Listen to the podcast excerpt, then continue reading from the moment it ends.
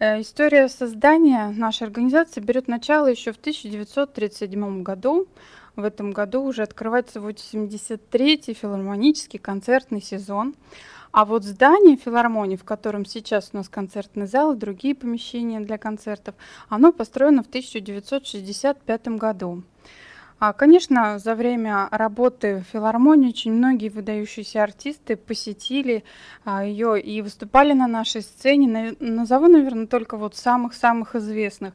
Святослав Рихтер, Мстислав Ростропович, Давид Ойстрах, Ирина Архипова, Юрий Башмет, Дмитрий Хоростовский, Денис Мацуев и многие-многие другие.